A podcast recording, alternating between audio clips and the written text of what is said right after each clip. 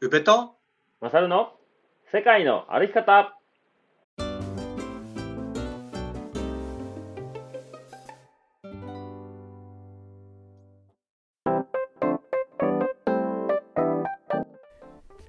世界の歩き方番組パーソナリティの宇部と。マサルです。この番組は世界一周とロングトレの旅をしてきた宇部とマサルが日常の気づきや旅から得たこと学んだこと旅のエピソードを踏まえてお話しする番組でございます。本日8月5日土曜日ですね。よろしくお願いします。よろしくお願いします。いや7月あっという間に終わったな。暑い。暑いね。暑い。はい、ではお知らせでございます。はい、えー、ハイカナイト in 長野8月10日、もうあと5日後ですかね、木曜日開催いたします。はいえー18時から23時まで会場が長野駅から歩いて何分かな ?15 分ぐらいかな？ナチュラルアンカーズさんというアウトドアショップがあるんですけど、そこの、はいはいえー隣のスペース、ライトハウスというところで開催いたします。参加費はお一人様3000円で、えー定員が30名。で、はい3000円の中にお食事とワンドリンクをお付けしております。はい参加ご希望の方は、まあ、それまで DM ください。遅れてきても構いません。ですが、うん。えー30名もう埋まっちゃったんですよね。おおそうなんですよ。ほうほうでもですね、まあ、会場の都合いろいろ聞いたら、まあ、数名はまだプラスでいけそうだということなので、うん。はい。うんまあ、うん、言っても40以上は難しいとは思うんですけど、今ん。31に埋まってるので、残り数名、5、6名ぐらいはいけると思うので、ご参考希望の方は DM ください。楽しい夜になりそううですね、ん、そうですね。うん楽しみ楽しみいいっ。すねいいっすねはい。はいこちらからは以上です。はいこちらからプレオープンのご連絡ですはいはい、8月19日土曜日まで、えー開演の曜日が水曜日土曜日日曜日開演となっておりますおい。えーこちらはクラウドファンディングの、えーご支援をいただいたプレオープン招待券それから農園の手伝い券をお持ちの方に限るんですが、えーぜひこの機会に足を運んでみてください。うんうんはい そんな感じです。OK。うん。いや8月ですね。8月だね。結構8月は僕は前半は大阪にいない半月になりそうですね。うん。夏を満喫しに、うん、てるさなかですか、今日は。8月5日やから、おそらく今の今僕は青森でラッセラ。ラッセラしてますよ。いやー7年ぶりのねぶた祭ラセラ。うんいや最近大阪でもね、お祭りが結構いろいろあって、うん。花火大会的なのとか、天神祭りが最近あったかな。うんあとは家の近所にある神社のお祭りとか、おみこしを担いでいる人たちをね、見たり、はいはい浴衣の人がちらほらいたりとか、なんかそんな、うんとこう夏祭り帰ってきたなっていうような感じですよ。うん、そうね。うん、いやでもお祭りは見るよりもやるのがいいよね。そうやな。お祭りやったことありますか？まあ地元のお祭りがあるからう、ん。まあ子供の時のそういうのって大事だなって思うよね。やる、やる側？うん、やる側。うん。うん。でも大人ってやっぱそれを運営する側だからさ、うんうん。やっぱ感じ方は違うよねとかって思ったり。そうやね。でもなんか僕結構そういう主催する側、運営側の方が好きかも。そもそも。あー、うん。ああそっかそっか。うん、なんかまあ、ペグでのいろんなイベントとかも、ね、たくさん人が来てくれてやってるけど、なんかその中に入って、まあ、みんな楽しみたいなっていう気持ちもあるけど、なんかその、その場に集まってくる人たちが楽しんでる姿を見るのが結構僕は好きやったりするし、なんか、えーでも会計係とかでいろんなところにお金もらいに行くとかそういうことだよ運営って。あ、そういうこと？うん、なんかその、うん、タイヤ係みたいなずっとタイヤだけ持ってるみたいなダ イヤ係な？うんなんかそれ運営ってなんかなんかそういう感じの運営。あーでも僕それはでも好きかもよ。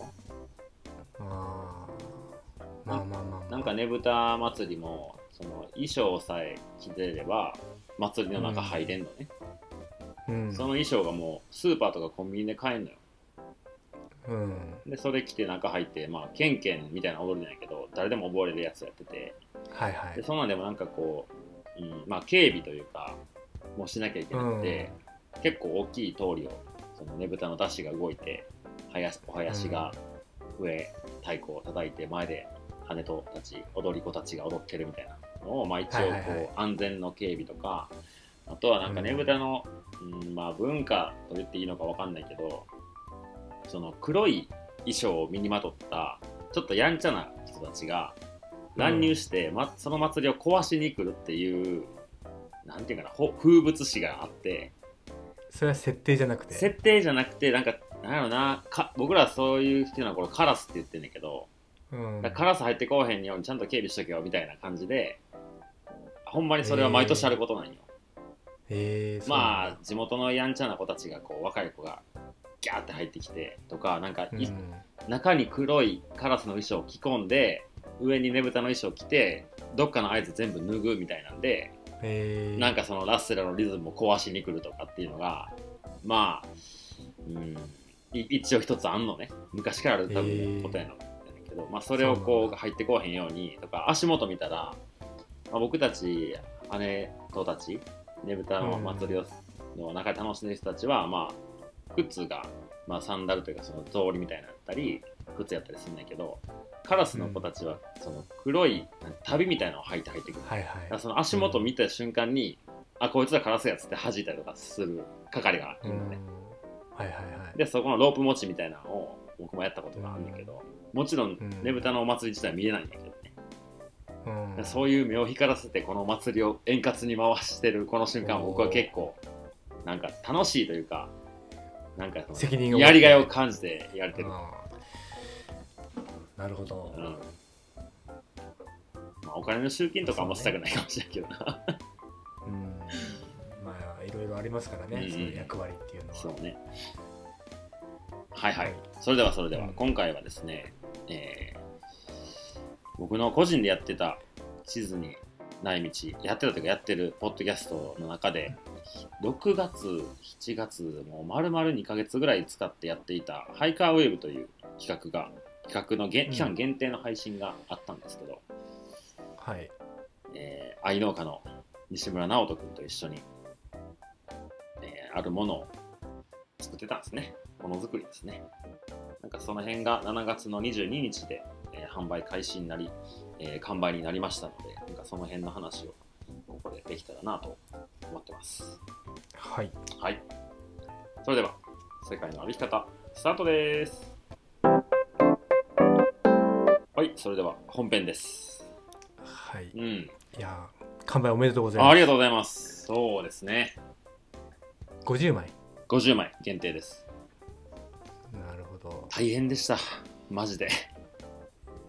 でも何が一番大変えですか？ーっとね、そうね、まあ、このハイカーウェーブっていう、実際手ぬぐいを作ろうってなって作って、販売に至ったんやけど、うんそれをやろうかってなったのがね、もう結構前で、えーもう多分去年の秋ぐらいかな、10月とか、それぐらいから奈くんと手ぬぐい一緒に作れたらおもろそうやなってなって、はいはい。でそこからでまあ2人とも熱があったから、おやろうぜやろうぜってなったんやね。うん。でまあ年末っていろいろお互いバタバタしたりとか。うん僕もねその店のイベントだったり年明けの周年だったり年末年始だったりなかなかそういう話を詰めれなくて。うん。でアリゾナに行くのが決まって3月4月は僕は大阪に入れない日本にいないよってなってから、うん。まあ、その間にいろいろ動かなきゃいけないこともあったやろうしで手ぬぐいって冬は使わないから、山の中ではね、だからやっうんぱね。ま、夏の梅雨明けとかには間に合わせたいなって話をしててなんとなく販売日が梅雨明けみたいな風に決まって。じゃあ、はいはい。どういうものを作っていくかっていう名前を決めるのとかデザインを決めるのとか販売の仕方、まあ言ったら届け方とかコンセプトとかその辺をこう2人ですり合わせて話していく時間が一番長くて。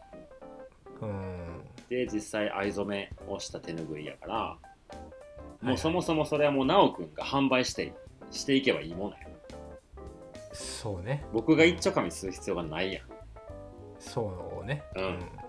ん。で奈くんは藍染めっていう文化を、まあ、みんなに知ってもらいたいっていうのが一番のコンセプトでうん。うんまあ最近ハイカーたちが手ぬぐい染めたりとかね自分の藍の藍染めした、まあ、靴下とか山で着ていくようなインナーとか、そんなんを染めて、いろんなところに旅に出たり山登ったりしてくれてるけど奈くんは別にハイカーに届けたくてやってるわけじゃないやんうん。でも今ハイカーがそれを盛り上がってて、まあ、やっぱ藍の効果効能とかが山の中ではすごい力になるよねっていうところから、うん。あとはしかも自分で染めれて、自分だけの一枚になるっていうところが注目されて、お面白いと思ってうん、そうそう。っていうあとは奈くんのキャラクターと人となりとかね、やっぱう、うん、農家でありながら藍染め師もやっててなんかそういううん。2つの顔があるような、なんかそういうパーソナルなところもすごい魅力的でうん。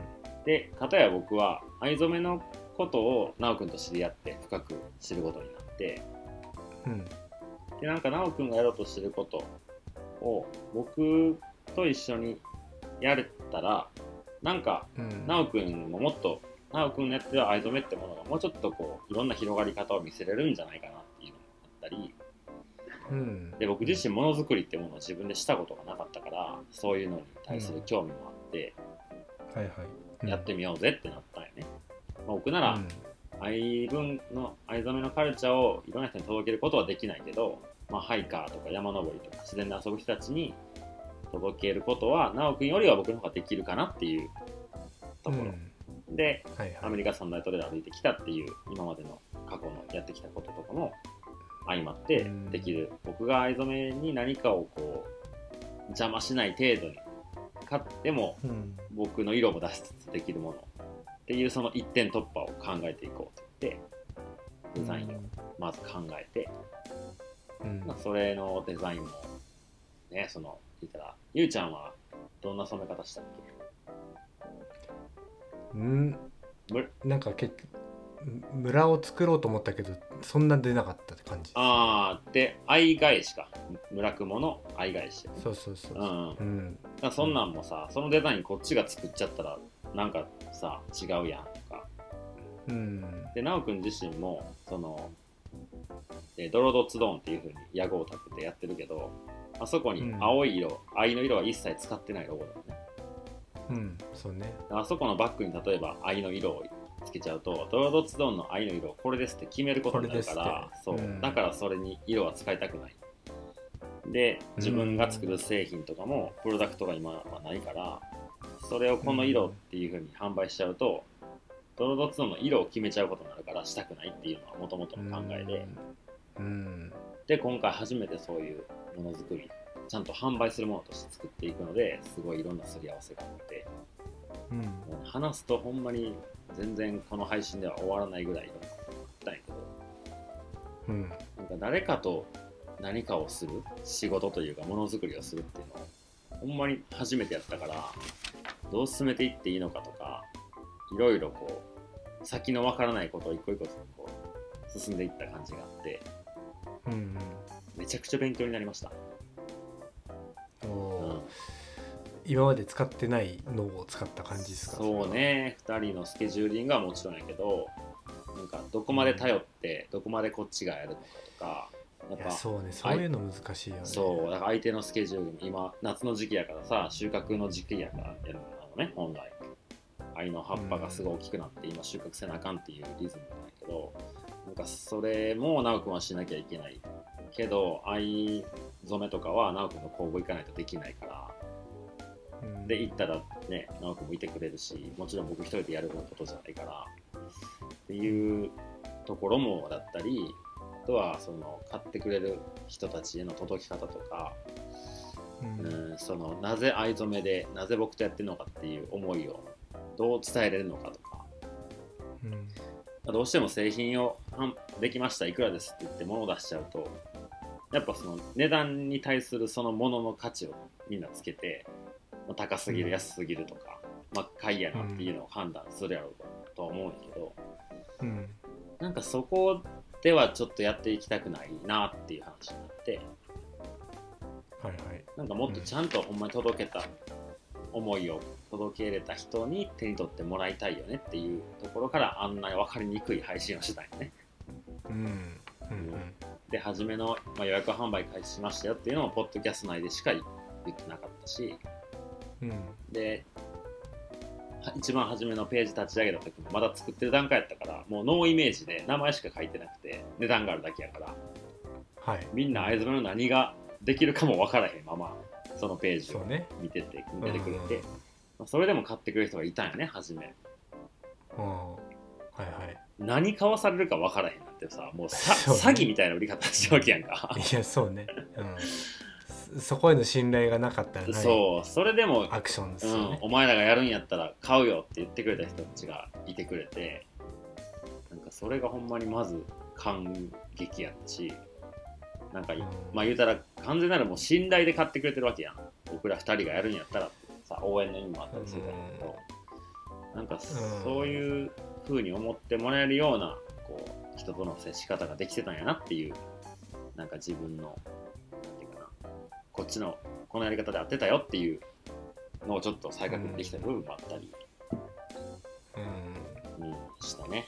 なんかその辺を一人じゃなかなかここまでは来れなかったかもしれないところまで連れてきてくれた感はすごいある、なるほど。うん、うんそうね。いや一人でやるのは結構た体力使いますよね。使そうね使うし、方向性がさうん、これ合ってんのかなって思いながら突き進まないといけないからさ、そうだからくゆうちゃんのクラファンで言ったらそうよね。うん、そうね。うん、僕も別に全くの一言とは思ってないけどやっぱどうかゆうちゃん主導やしもちろん。相談とかね。これどう？っていうのは全然ね話が聞いて意見は伝えれるけどでも実際やるのは自分でしょっていうところがどっかあるけど。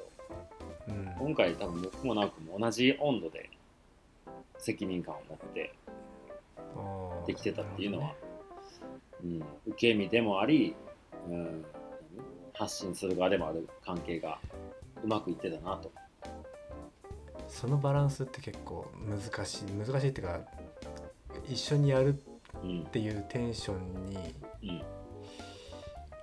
そううーんなかなかねそのだ今回のプレオープンのこともさ手伝ってくれていいのかどうかも分かんなかったじゃん最初、うあんのみんながその来てくれるって言ってもだ本当はまあノコギリ山のオフ会もそうだけど、うん。ど来てくれる人がてどれだけ手伝ってくれるかってあんまりうん。当てにできないうんと思っちゃってるし、うん。なんか単純にバーベキューを楽しみに来るっていうテンションの人にそれをすお願いするのも違うし、うん。あそこのバランスってすごい難しいんだよね。そうよねあのイベントは僕が主催で僕が、うん。まあうまいことうなんか流れるなんかうんまあスケジュール組んでやっていくっていうのが、まあ本筋だと思うからいいんだけど、うんうん。でそれをそういうチームで組んで、うん。担当割り振りとかっていうのって、じゃあそのそれってうんそのなんだ同じテンションでこれうちらがみんなで協力してやる事業だよねっていう風になるのって、うん。入り口が難しいですよね。そうやね。まあ言うたらさ僕がデザインを誰かと考えて直くんに委託してこんだけの枚数こんだけやって何万何十万円でっていう言い方ししても別に良かったわけやん。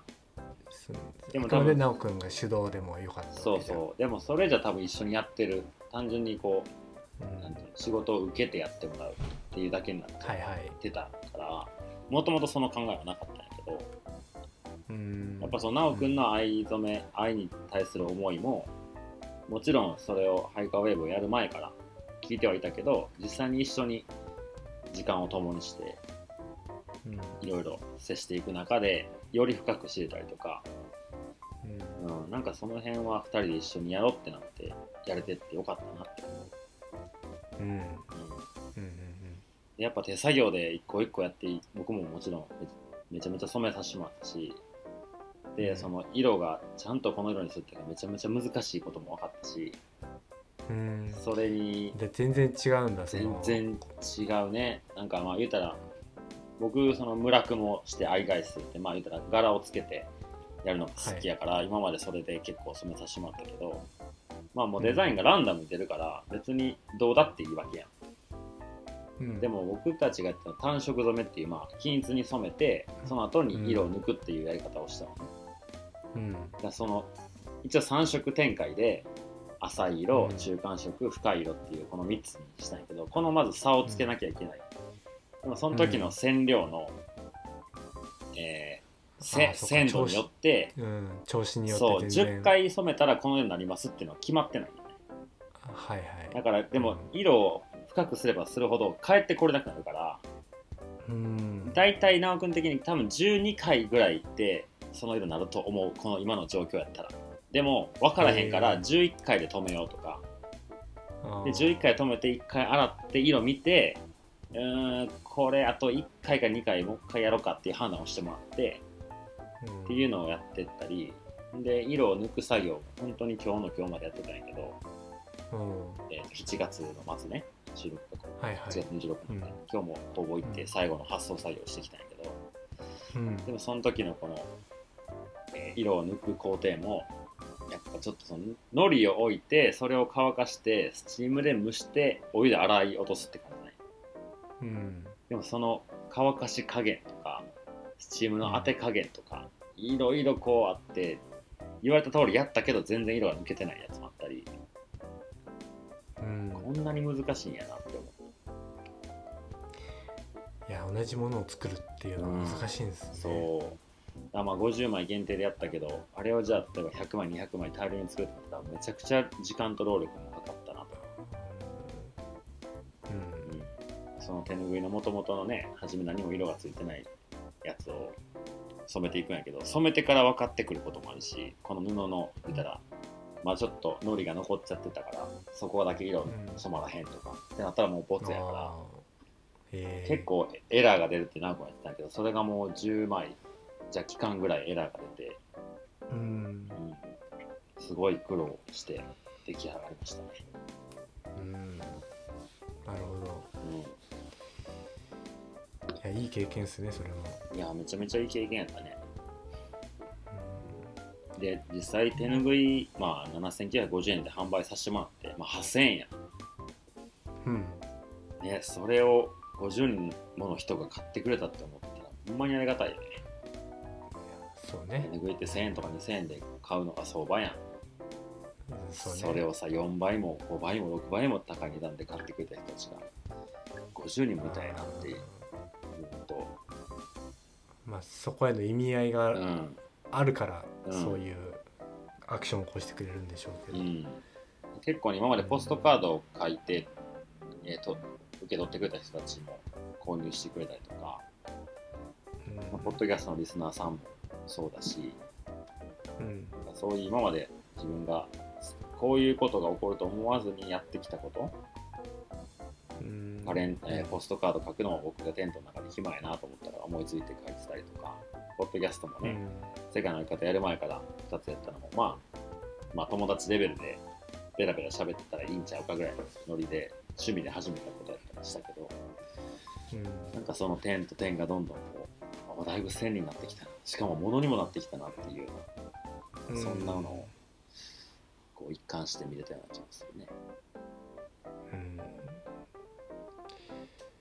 そうね。ゆうちゃんが物販というか、まあ、物を売るってブルーベリーをあのあそこ道の駅に出したりはいはい、B ワイルドをあれね、えー、とオミマーケットで販売したりとかうん。自分が作ったものを販売したこの1年間ぐらいやったやろうけど。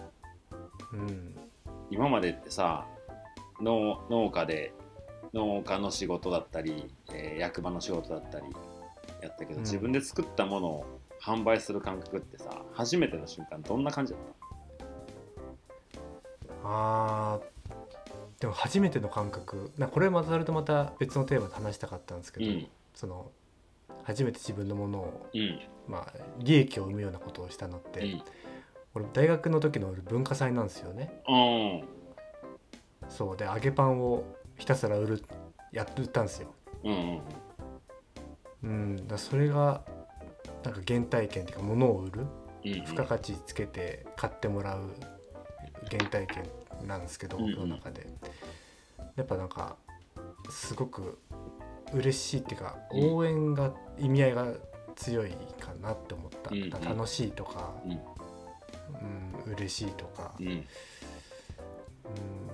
そうそんな感じかな。ブルーベリーの時はあんまりそれと違う感情にはならなかっなんかヒヤヒヤな感じの大きいかもしれないたうん出した量に対して売れるかどうかとか、まあ、生活をかけていくっていうニュアンスは、うんうんなんか失うものがないじゃんその揚げパンを作ってって、はいはいはい。でその時の勢いがある方がやっぱり見ている人も楽しんでくれてるのってうん。うん分かるしうん。なんか売り上げに貢献したいじゃないけど、うんなんか5個も6個も買ってってみたいな友達に配るとかね、うんまあ、大学生のノリもあるかもしれないけど、でも直売所に出した時のものって一旦宇部雄一郎っていうのがうん。書いてあるけど知らないじゃんその背景とか、うん。丸腰の自分で勝負して、うん。でしかもブルーベリーなんてみんながみんな買うものでもないし、うそこの何個売ったらどれぐらいのロスがなるのかとか、うん。なんかそういうなんか試しな試し？あ、うんうん。平日だとこんな感じなのかとか。うん。よりシビアな感じはあるかもしれない、そうね。うん。うん。うん、そうね。まず、まあ、それはどんな感覚がありました、そうね。まず値段を決めるのがめちゃくちゃ難しかったよね。ああそうね。うんそもそも直くんとこで藍染めの染める体験をした時に手ぬぐい1枚するのに5000円かかるのね。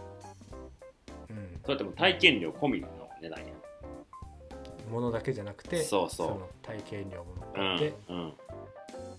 自分の1枚ができるっていうのに5000円の値段がつけてえー体験が。奈くんが説明してくれることも含めてみたいな。そうそうそう。でもその奈くんがコンセプトとしてやった体験っていうものをなくなってるわけやん。僕たちが染めることによって。うん。じゃあ普通は値段が下がるのか？とか。でも下げたらこれ全然あただの赤字やんとか。じゃあそれよりも値段は上げなきゃいけないよね。いくらもやったらみんな買ってくれんねやろなみたいな。でなんとなくかかってくるお金とかをざっと計算してまあ手ぬぐいの仕入れのお金とか、まあ、染料使うから直くんが染料のかかるお金を計算してくれてうん出してくれて、まあグラム単位で出してくれたりとかしたんやけどうん。でそこから、えーシルクスクリーンを発注しなきゃいけないとかで、うん。ノリも発注して結局ポストカードもやったりで配送料もあったり、でボツが出てくるからその辺のことも考えなきゃいけないとかなんかその辺でざざっと出してくれてまあここが損益分岐点だねっていうラインが出てきてうん。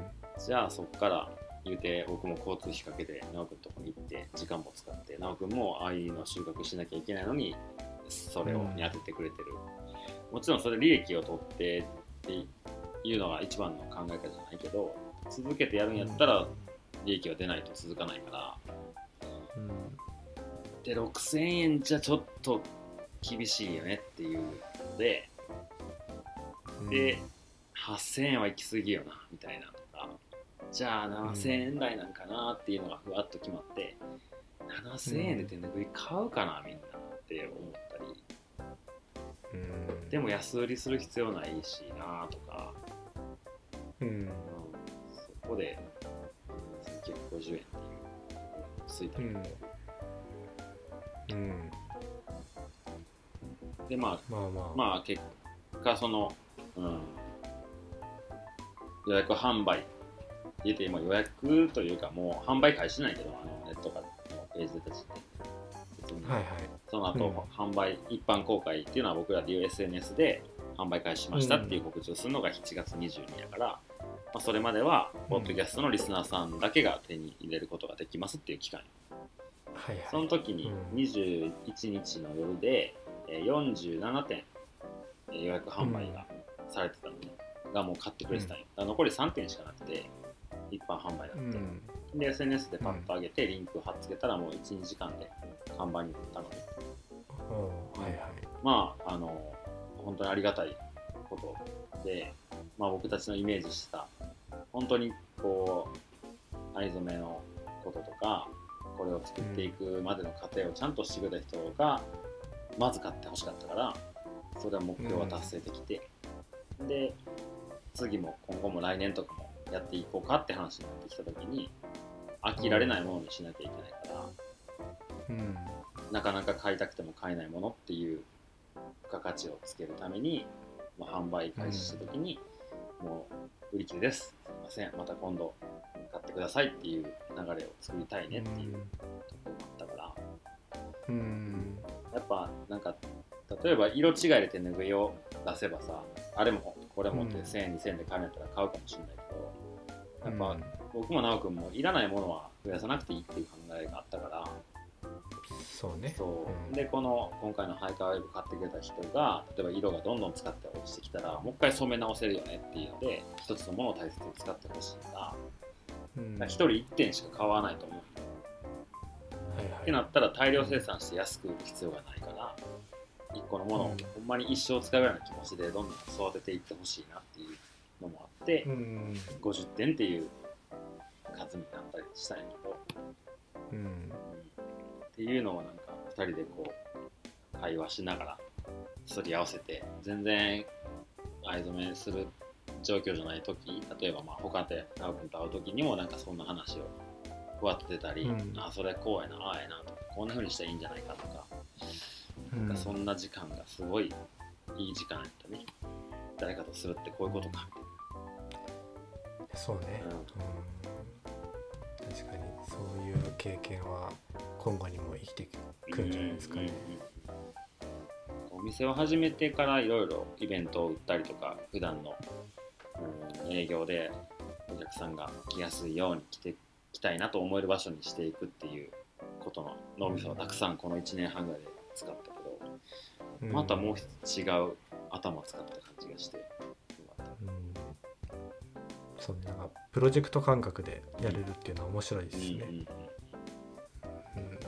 確かに。そう。やっぱ自分たちが染めて自分たちが色を抜いて住所書いて手紙書いて今日全部発送終えたけど、これが全国に50枚飛んでいくんやなっていうの感慨深いよね、それがまた山でコミュニケーションツールになったりする可能性もそうあるとそうそう思ったらね、どっかの山でね。山とかトレイルで「えそれってハイカーウェブですか?」っていう会話がどっかで生まれたら最高やねって言って。うん。いやいいですね。そうね。そんなそんな未来が今年の夏あるかもしれないと思うと。うんうん。なんかその出会いのきっかけになってくれたら最高ですねそうですね。う、ん。本当にハイカーウェブご購入いただいた方この世界の方のリスナーさんでもいらっしゃるので。うんう。んいありがとうございました、やありがとうございました、はい、もう山に旅にハイキングにどこにいろんなところに連れてってあげてください。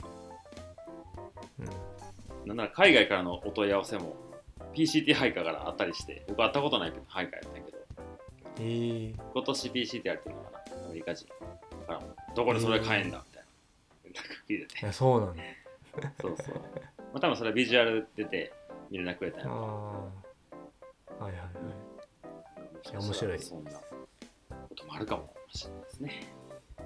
いやありがとうございます、はい。今日はそんな感じでハイカーウェーブのいろんなご報告でございました。はい。はい。それではエンディングのお時間です。はいはい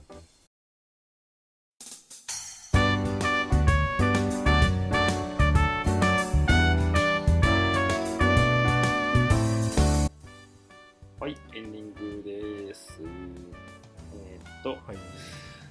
さらっと告知、えーオープニングと同じですが、ハイカーナイト in 長野8月10日木曜日18時から23時、えーはい。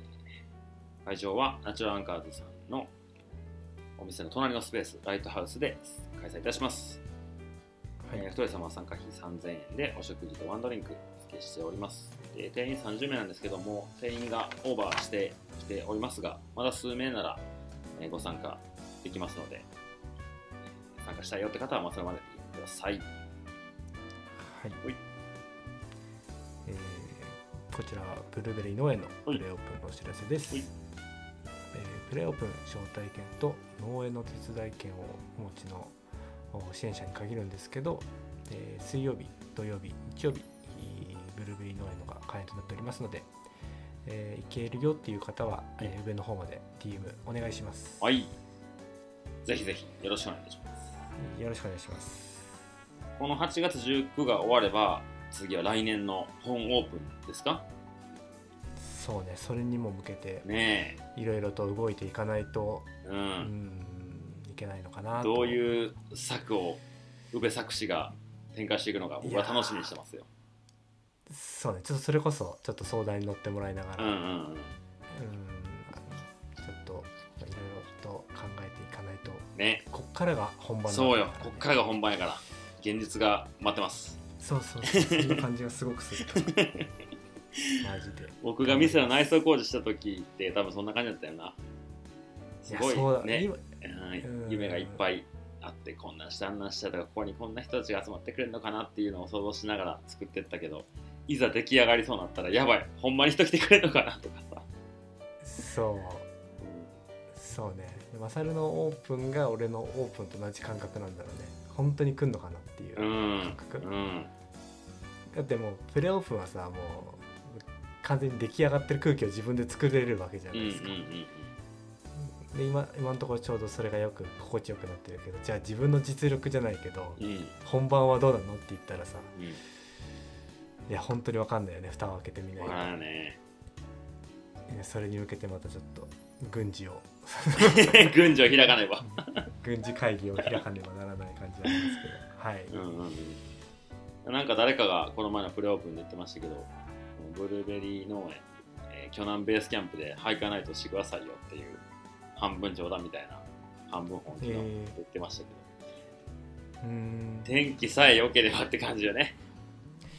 やそうね。うん。いやでもなんかそんな日があったらめっちゃ俺もそれちょっと思ったんだけどうん。うーんなそれが今見てる夢に近い姿な気もする。そうね。ほんま雨やったらできひんもんな。かめっちゃタープ張るとかでできうん。い